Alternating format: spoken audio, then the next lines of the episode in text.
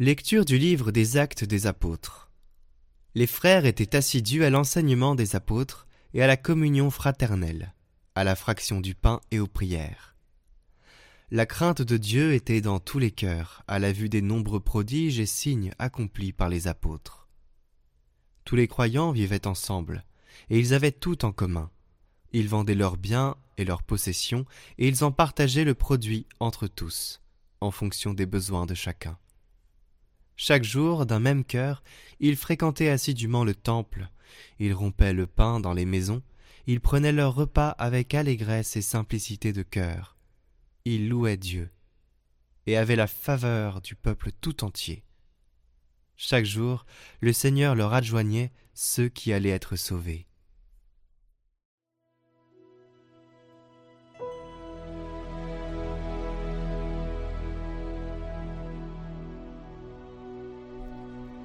Rendez grâce au Seigneur, il est bon, éternel est son amour. Oui, que le dise Israël, éternel est son amour. Que le dise la maison d'Aaron, éternel est son amour. Qui le disent ceux qui craignent le Seigneur, éternel est son amour. On m'a poussé, bousculé pour m'abattre, mais le Seigneur m'a défendu. Ma force et mon chant, c'est le Seigneur. Il est pour moi le salut. Clameur de joie et de victoire, sous les tentes des justes. La pierre qu'ont rejetée les bâtisseurs est devenue la pierre d'angle. C'est là l'œuvre du Seigneur, la merveille devant nos yeux.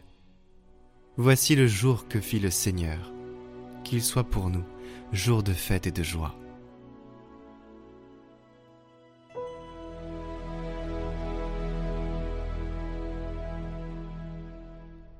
Lecture de la première lettre de Saint Pierre apôtre. Béni soit Dieu le Père de notre Seigneur Jésus-Christ, dans sa grande miséricorde. Il nous a fait renaître pour une vivante espérance grâce à la résurrection de Jésus-Christ d'entre les morts, pour un héritage qui ne connaîtra ni corruption, ni souillure, ni flétrissure. Cet héritage vous est réservé dans les cieux, à vous que la puissance de Dieu garde par la foi, pour un salut prêt à se révéler dans les derniers temps. Aussi, vous exultez de joie, même s'il faut que vous soyez affligés, pour un peu de temps encore, par toutes sortes d'épreuves. Elles vérifieront la valeur de votre foi, qui a bien plus de prix que l'or. Cet or voué à disparaître est pourtant vérifié par le feu, afin que votre foi reçoive louange, gloire et honneur, quand se révélera Jésus-Christ. Lui, vous l'aimez sans l'avoir vu. En lui, sans le voir encore, vous mettez votre foi. Vous exultez d'une joie inexprimable et remplie de gloire, car vous allez obtenir le salut des âmes, qui est l'aboutissement de votre foi.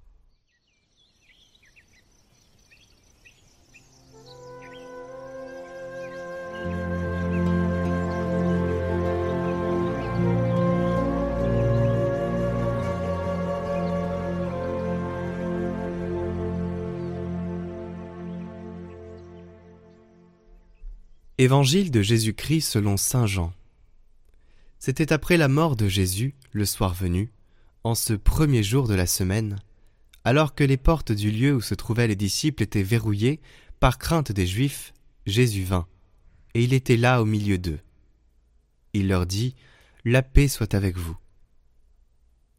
Après cette parole, il leur montra ses mains et son côté. Les disciples furent remplis de joie en voyant le Seigneur. Jésus leur dit de nouveau La paix soit avec vous. De même que le Père m'a envoyé, moi aussi je vous envoie. Ayant ainsi parlé, il souffla sur eux et il leur dit Recevez l'Esprit Saint. À qui vous remettrez ces péchés, ils seront remis. À qui vous maintiendrez ces péchés, ils seront maintenus. Or, l'un des douze, Thomas, appelé Didyme, c'est-à-dire jumeau, n'était pas avec eux quand Jésus était venu. Les autres disciples lui disaient Nous avons vu le Seigneur. Mais il leur déclara Si je ne vois pas dans ses mains la marque des clous, si je ne mets pas mon doigt dans la marque des clous, si je ne mets pas la main dans son côté, non, je ne croirai pas. Huit jours plus tard, les disciples se trouvaient de nouveau dans la maison, et Thomas était avec eux. Jésus vient, alors que les portes étaient verrouillées, et il était là, au milieu d'eux. Il dit La paix soit avec vous. Puis il dit à Thomas Avance ton doigt ici et vois mes mains. Avance ta main et mets-la dans mon côté. Cesse d'être incrédule, sois croyant. Alors Thomas lui dit Mon Seigneur et mon Dieu. Jésus lui dit Parce que tu m'as vu, tu crois. Heureux ceux qui croient sans avoir vu. Il y a encore beaucoup d'autres signes que Jésus a faits en présence des disciples et qui ne sont pas écrits dans ce livre. Mais ceux-là ont été écrits pour que vous croyiez que Jésus est le Christ, le Fils de Dieu, et pour qu'en croyant, vous ayez la vie en son nom.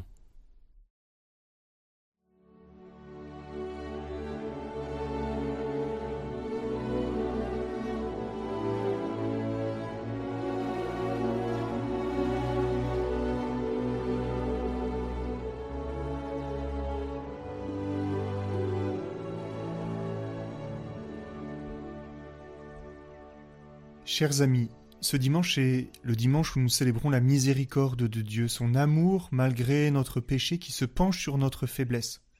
Et à cette occasion, et à la lumière du texte que, que nous avons à méditer aujourd'hui, j'ai une question fondamentale à vous poser. Est-ce que vous avez déjà entendu parler du kintsugi?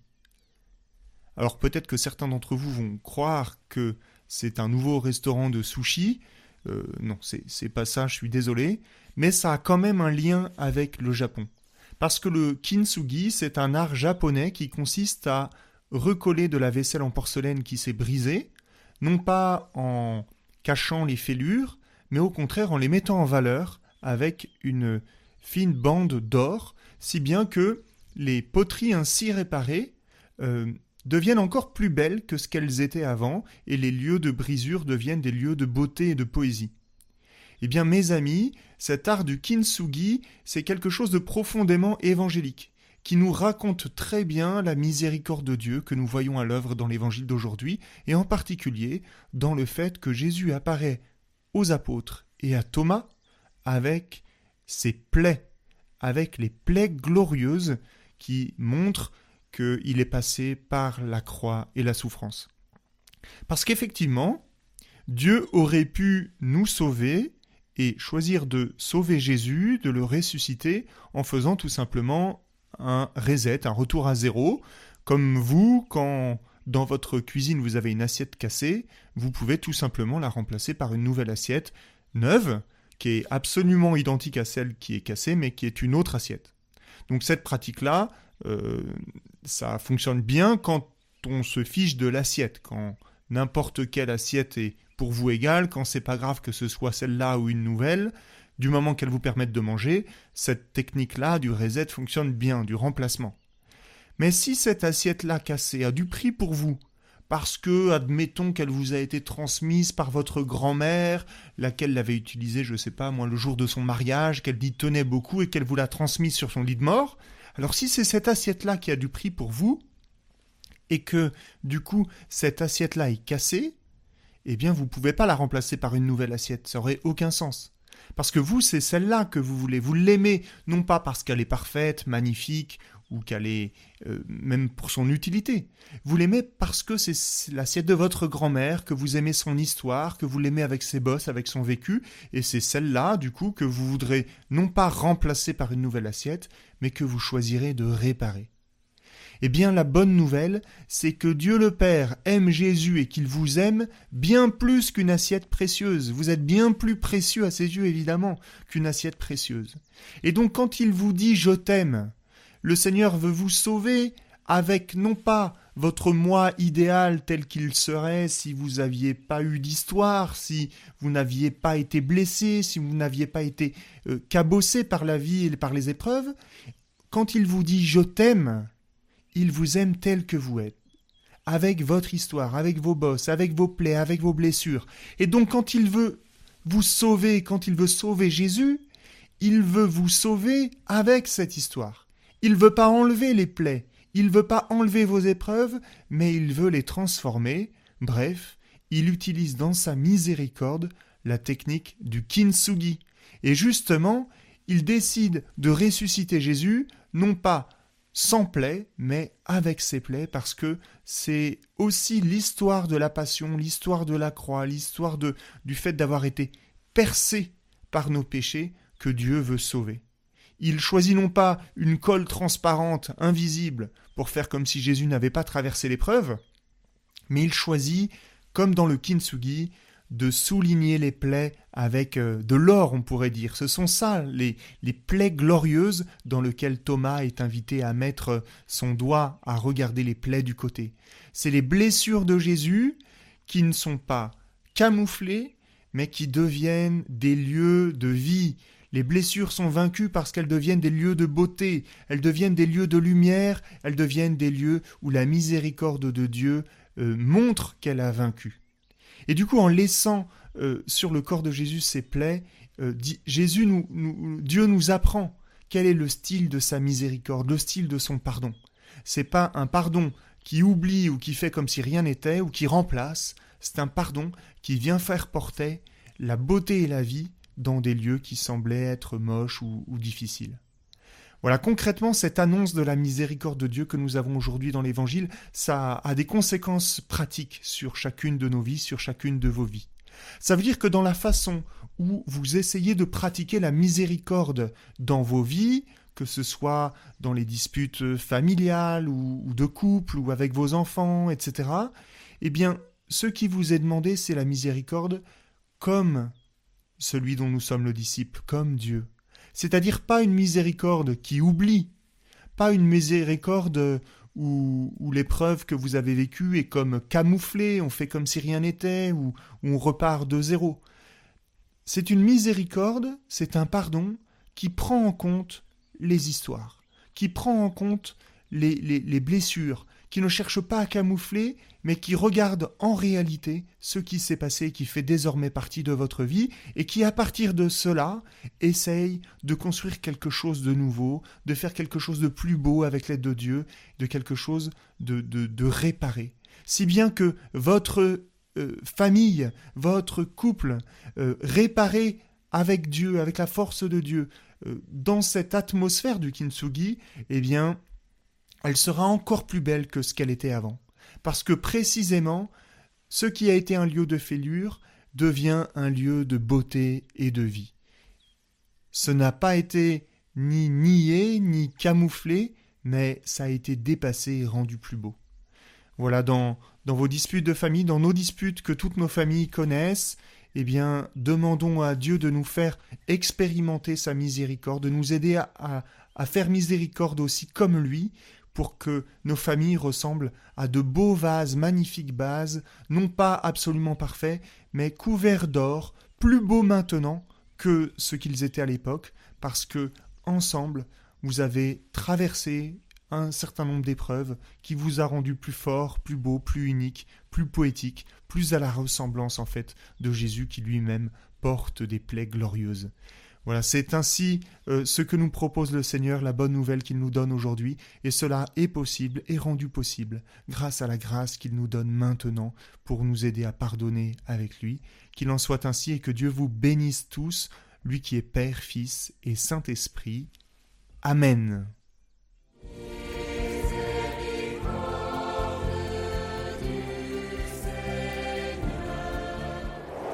Bonjour à tous. Aujourd'hui, on va parler de la miséricorde. C'est quoi? Comment elle s'incarne dans nos vies et surtout, elle vient d'où? Pourquoi elle est capitale? On ne peut pas aller au ciel sans. Eh oui, c'est à ce point-là. La miséricorde change la vie. Dimanche, c'est la fête de la miséricorde et pour cela, nous avons fait une vidéo spéciale sur la miséricorde. Vous pouvez la découvrir sur notre chaîne Moi pas tiède en lien en description ainsi que sur le petit i qui s'affiche en haut à droite de l'écran. Seigneur, aujourd'hui nous te demandons, en ce jour de la miséricorde divine, de venir nous rejoindre dans nos blessures. Viens nous guérir, Seigneur.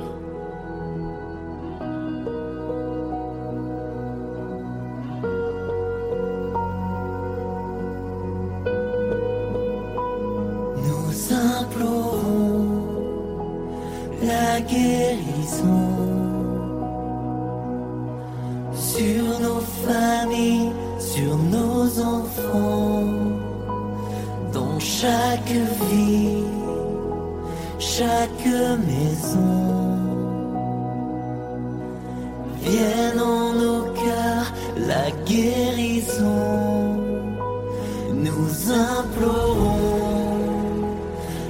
guérison sur nos familles, sur nos enfants, dans chaque vie, chaque maison. Vienne en nos cœurs la guérison.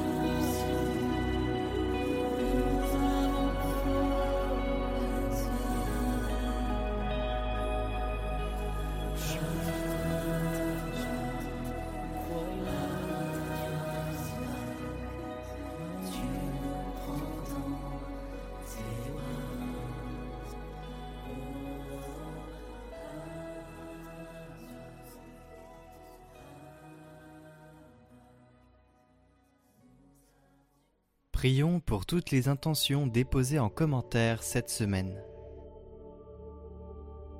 Notre Père, qui es aux cieux, que ton nom soit sanctifié, que ton règne vienne, que ta volonté soit faite sur la terre comme au ciel. Donne-nous aujourd'hui notre pain de ce jour. Pardonne-nous nos offenses, comme nous pardonnons aussi à ceux qui nous ont offensés. Et ne nous laisse pas entrer en tentation, mais délivre-nous du mal. Amen. Je vous salue Marie, pleine de grâce. Le Seigneur est avec vous. Vous êtes bénie entre toutes les femmes, et Jésus, le fruit de vos entrailles, est béni. Sainte Marie, Mère de Dieu, priez pour nous pauvres pécheurs, maintenant et à l'heure de notre mort. Amen.